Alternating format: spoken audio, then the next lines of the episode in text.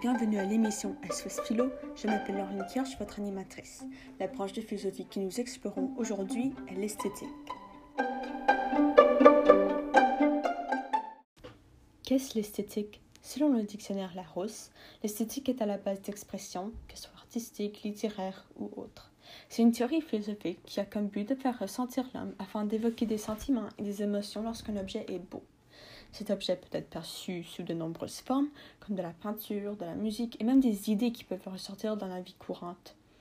Un courant de pensée lié à ce sujet est le romantisme. Ce courant permet d'explorer les sentiments de la nature et d'écrire les émotions avec une sensibilité très forte et une imagination excellente. Le romantisme est démontré au travers de nombreuses œuvres qui proviennent de toutes sortes de types d'art. Il y a de nombreuses questions à ce sujet que se posent les philosophes? Comme c'est quoi le beau et le moche? Quelle émotion évoque cet objet? Qu'est-ce l'art? Alexandre Gottlieb Baumgarten, Emmanuel Kant ainsi que Théodore Adorno sont des philosophes qui ont étudié, cette branche philosophique de plusieurs manières.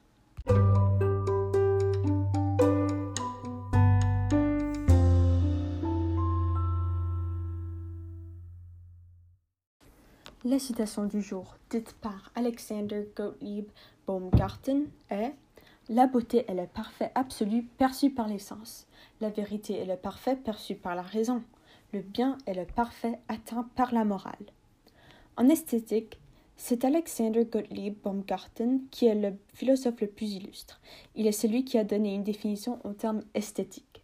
Il définit ce terme comme étant une science de la connaissance sensible. Il a enseigné les beaux-arts et c'est grâce à ceci qu'il a proposé cette définition.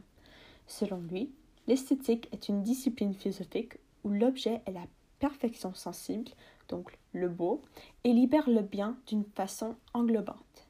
Ceci veut dire qu'il peut être lié à n'importe quel objet et se différencier euh, de la critique, puisque selon les goûts, euh, ils peuvent changer d'une personne à l'autre.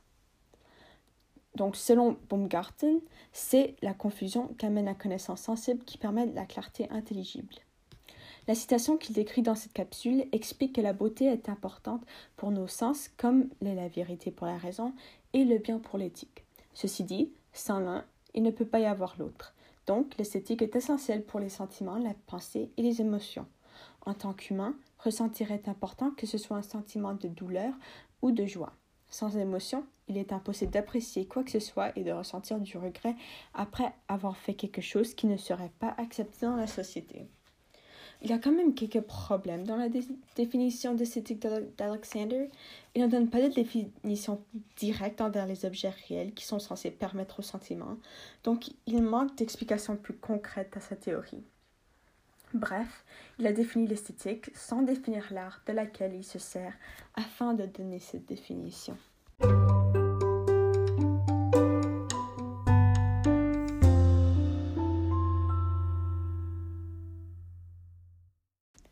L'esthétique, je dirais, ressort très souvent dans ma vie puisque cette branche regroupe tout ce qui fait partie de la nature et des stéréotypes très fréquents basés sur la beauté et l'apparence physique d'une personne. Ceci affecte une grande majorité de la population, notamment les adolescents naïfs qui commencent à apprendre au sujet du fonctionnement du corps. Ceci mène à de nombreuses insécurités pour certaines personnes et ça détruit leur confiance en eux-mêmes. Tout cela est lié à la beauté naturelle d'une personne qui devrait être appréciée de différentes façons, puisqu'en mettant de côté les mauvaises normes établies, tout le monde est différent et devrait accepter ceci. Par la suite, ça prend des émotions et des sentiments afin d'apprécier l'esthétique des œuvres que j'observe et que j'analyse de temps à autre.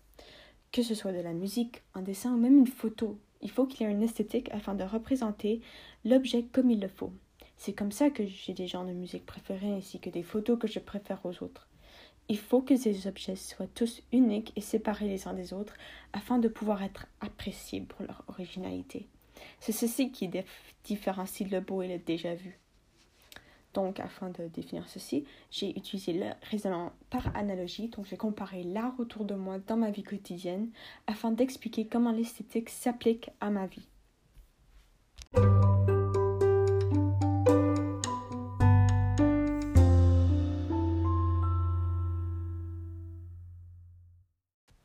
Somme, l'esthétique est une branche philosophique souvent abordée dans la vie de tous les jours. Sans elle, il serait difficile d'apprécier le monde autour de nous et d'ouvrir les yeux aux nouveaux sentiments, qu'ils soient positifs ou non. Par contre, l'esthétique est souvent amenée trop loin dans la vie quotidienne lorsque certaines personnes mettent en place un standard très difficile et dangereux à atteindre. Bref, afin de répondre à une question liée à l'esthétique, il est important d'ouvrir et d'accepter nos sentiments afin d'avoir une meilleure compréhension de l'objet qui est perçu.